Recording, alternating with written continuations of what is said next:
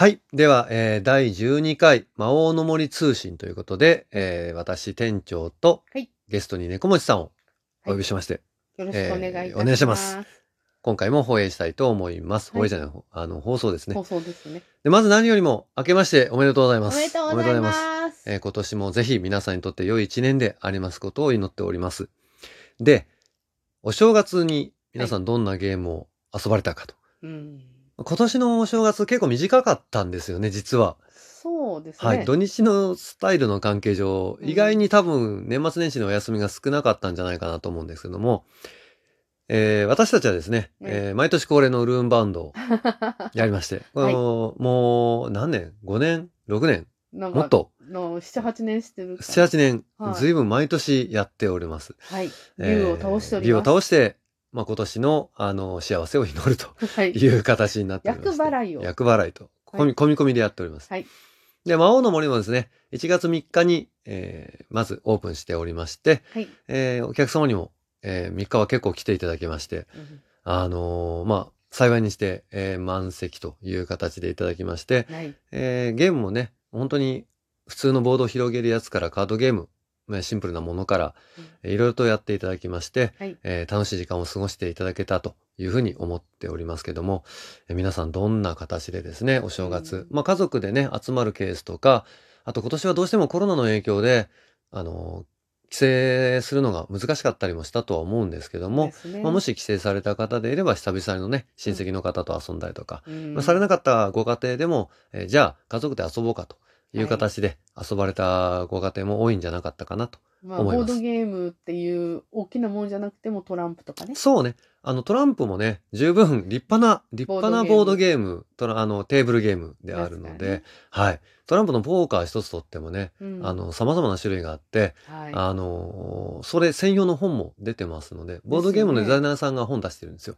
はい。あれ本読んだんですけど、なかなか面白いポーカールールでぜひやってみたいなと思うんですけあど、そうなんですただ日ね。本ポーカーあんま、あの、馴染みがないんで、ポーカーの役を知ってるかって聞かれて、はいって答えられる人そんなにいないとあ、思うんですよね。そういうもんなんですね。はい。だ役知ってないとあの手のゲームはちょっとできないので、多分ね、ま、麻雀の役は知ってても、ポーカーの役知らないって方は結構いらっしゃるんじゃないかな。どっちが多いんでしょうね。ちょっと僕もわからないですけそうどね。ですね。はい。で、えーさらにうんですね、そういった、まあ、今年のゲームという形で、えー今年、まあ、いろんなゲームがまた発売されると思うんですけども、はい。その具体的なボードゲームの名前というよりも、うん。どんなゲームが今後発売されていくのかなという形でちょっと、うん。まあ、予想っていうようなそんな大げさなものじゃないんですけども、去年からの流れでどんな形になってるのかなっていうのをちょっと語ってみたいと思うんですけども、はいまあ、外せないと思うのは、うんあの、 Big Box の流れですね。 Big Box。ビッグボックス、あの、いろんな拡張セットとかが全部混じってるやつなんですけども、まあ、過去発売されたものを、えーまあ、ものによっては少しリメイクされて、で、拡張セットが何セットも出てるやつを全部入れて、豪華版にして出すみたいな流れっていうのはお得セッ、トですね。そうですね。あの、去年あたりから、えーだいぶ出てて、うん。え出たばっかというか、まあ、あの、一般流通はこれからのはずなんですけど、ロココの仕立て屋なんてのもそうですし、で、去年出た中ではイスタンブールとか、うん。えー K2 とか、結構昔の。そうです。あの、ずいぶん昔だったりするやつも全部セットになって出て、だから本当に手に入らなくなったやつが手に入ったりとかあ、、そ逆にお得嬉しいですねはいね欲しい人も。そうです。とすごく嬉しいんじゃないかなと思うんですけれども、で、あのー今月発売されるハンザ・テウトニカなんていうのも、うん。もう多分今手に入れようと思ったらっていうか、そもそも日本語版なかったんじゃないかな、あれ。え、それ Big Box で Big Box で。で日本語版として出るという形ですね。ありがたいと思うんですけども。ねうん。そういったのがで楽しみだなというやつで、うん。え昔、いわゆる今のゲームの流れを作ったゲームとかっていうのも発売されたりもするので、あのーもう何年も経った昔のやつだったりしても、今でも変わらぬ輝きを持っていたりするので、あの、ぜひ、えー手に取って、えー楽しんでみてほしいなと。いうようなそれはちょっとお得でいいですね。そうですね。で、そういう昔のから、うん。あとは、あの、ゲームマーケットね。はいはい。もう、これに関しては、あの、年々、あの、大きくなってって、まあ、随分、世界的に見れば、市場の小さい日本の中でも、あの、最近年、だいぶ大きくなってきたと思えるものなんですけども、ですねで、そのゲームマーケットで出てくる同人ゲーム、まあ、素人というか、いわゆるメーカーさんが作ってない、うん。えーゲームという形なんですけど、年々豪華になってて、はい。あの中身とかね、箱とか、あの、パッと見た感じ、通常の流通版と何も見分けのつかないような立派なやつとかね、いくらでもあると思うんですよね。。で、えーまあ、内容も豪華になってるんですけども、うん同時に、えーゲーム性も非常に上がってて、うわ、これ箸にも棒にも引っかかんねえぞってやつっていうのは、まあ、な、ないとは言いませんけども、うんまあだいぶえー確率論的に減ってきてるように思います。うんコンポーネントがともかくすともかく豪華ですね。うんはい。で、えーただですね、えーコロナの影響があって、ねまあ、今年、去年もそうですけれども、うんどうしても集まれない、人が集まらないということになってくると、テストプレイができないと。テストプレイはゲームの完成度にもう直結するし、もろに出てしまうと思うんですね、こればっかりは。ねこれはもうどんなにデザイナーさんがセンスがあろうとも、どんな有名なデザイナーさんであろうとも、あの、必ずそうおっしゃってるんで、もううん。テストプレイなしには、それは話にならないと、はいえーいうことになってるんで、それができない。もしくは、あの、やっても回数が少ないとなってくると、やっぱり完成度はどうしても著しく低下してくるといね。う形で、そういう部分も心配ですし、うんえー何よりもそもそも開催できるのかどうかっていうね、この部分ね、そそもそも論として、そこの部分もちょっと心配になってくると。現在でもね、関東の方ではねえ、ねえ非常に、あの、緊急事態宣言を出すか出さないかって話にななっってるんで、らね。えー非常にそのあたりどうなのかなというふうな、うんまああまりこのあたりね、ちょっと良くないニュースとしてうん。あるんじゃないかなと思います。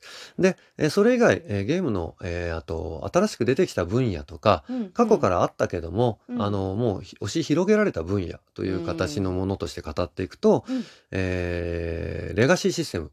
これ去年、一昨年あたりからだいぶ出てきたやつなんですけども、はい基本的には1回しかできないうんうん。というようなやつで、まああの、去年のえー年末に日本語版が出ましたけど、チャーターストーンなんていうのは、うんえーそれを押し広げたゲームの一つだと思いますし、うんだから出てすぐになってると思うんですけど、パンデミックのシーズン0、パンデミックのシーズン1、2、3はもうすでに、うんえーうん一昨年ぐらいが出てるんですけど、それのシーズン0として出てるやつですねそ。れはレガシーなんですね。レガシーです。一回やったらもう基本的にはできません。はいで、あのーシール貼ったりとか、うん。あの、封筒を破って開けたりとか、えーそういう要素が。があるので、非常に、えー二度目というのはない。うんまあまあ、やりづらいというですね。形ですね。で、あのーイオンズエンドとかね、ええ実はレガシーシステム、まあ日本語版残念ながらないんですけども、あね。あれも基本的には、え1回しかできない、うんね、あのレガシーの方もございますし、でそういった1回しかできないというような流れを組んでるのが、うんあの、謎解きですよね。あはい。あ、日本でも分。かっちゃうから。そう、謎解きっていうジャンルそのものは割と有名だと思うんですよね。あの、うんうん謎解きのこう集まって。でどうしてもコロナで多分下火になっちゃった傾向はあるんですけども、えいろんなとこ集まって謎解きでやるっていうのはあったんですけど、それのボードゲームのバージョンですね。うんもともとは EXIT、えーというやつがうん1回しかできない謎解きの、えーボードゲーム。これはボードゲームなのかと一時期出た時も論争になったぐらいのやつなんですけども、まあ、そこから押し広げられていきまして、うんえーアンロックのシリーズに代表されるアプリを連動してるやつとか、ああ、ありましたはい。ね。からあと、えー昨今だと出たばっかの、出たばっかではないかな。まあ、あの、療養所からの脱出っていう日本語版が出たんですけども、あえーいわゆるゲームブックですね。ゲームブックは昔からありますけど、それの、えー数字パズル使って、ーうんえーまあ、数字のパズルを見つけ出して、何番に飛びましょう、みたいな。うんそういうやつ。それから、旧シャーロックとか、えーうんこれも出たばっかの、あの、やつがありますけども、えー質問形式。ゲームを続けてった後に、ゲーム終わったよってなったら、質問状があって、うんで、それに何問正解できるの？というようなやつですね。これは基本的に1回しかできないですね。ですね当然、質問が分かっちゃうんで。はい。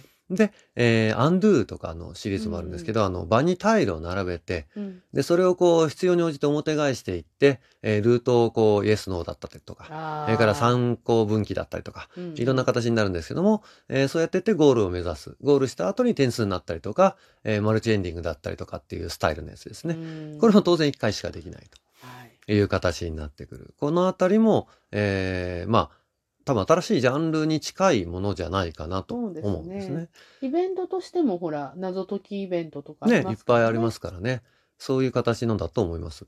で、えーゲームのタイプではないんですけど、その周辺、ゲームのアプローチの仕方としてなんですけども、あの、同人ゲームからも来てますけれども、キックスターターとかのね、あはいクラウドはいファンディング。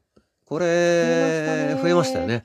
あの、資金を、え、集めてそこからゲームが作れるので、はい。ええ、まず大資本を用意する必要がなくなったっていううのがありますん。し、んで、日本でも、え、そういったのが作られてきて、あの、怪獣シリーズですね、ボルカルスとか。からああ。その流れとかから来ているのが、今度マックスファクトリーさん、あの、プロモデルの作うん。ってる、あそこから出すドラゴンギアスっていうミああ。ニチュアゲームとの合体技ですね。今度出るんです今か？度出ますね。あの、キックスターター版はもう流通してますけども。商品版は今度出るなるほ予定になっど。てます。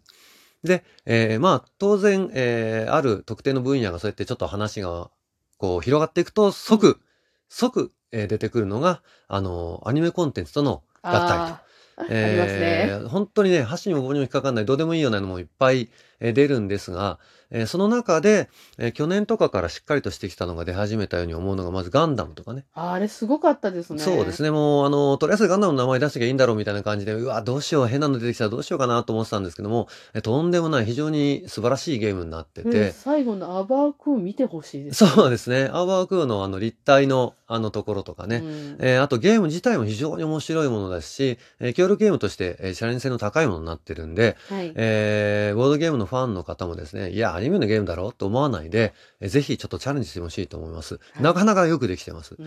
それから去年のクリスマスに出たばっかのドクターストーン。ああ、あね。れ良かったですあれもね。協力ゲームとして非常によくできてます。あの、うん。シンプルなシステムになってるので、うん。あの、ちょっとやろうかと言えるものになってます。なんかね、ちょっとあの、協力ゲームでお子さんともできるそうですね、え、じ簡単にできるで、ものになってます。はい。それからあの、同人ゲームルートで行くと、うん。え、シンデレラが多すぎるから、派生して派生して出てきた、うん。あの、花嫁が多すぎるですね。あ。5等分の花嫁からの、ええ、合体技だそうでございます。あれああ、アは。ニメになってるんですアニメになってるやね。つですね。そんなのも出てるんで、ええ、今年はそういったあの、ゲーム自体は意外に話題のゲームっていうのはあんまないかもしれませんけども、え、いろんな、え、変化球があるのかもしれないので、え、はい。ぜひ楽しみにして欲しいなとはい。思っておりますし、え、みんなに楽しんで欲しいと思っておりますので、ぜはい。ひこれからもどうぞよろしくお願いいたします。以上です。はい、お疲れ様お疲です。れ様でした。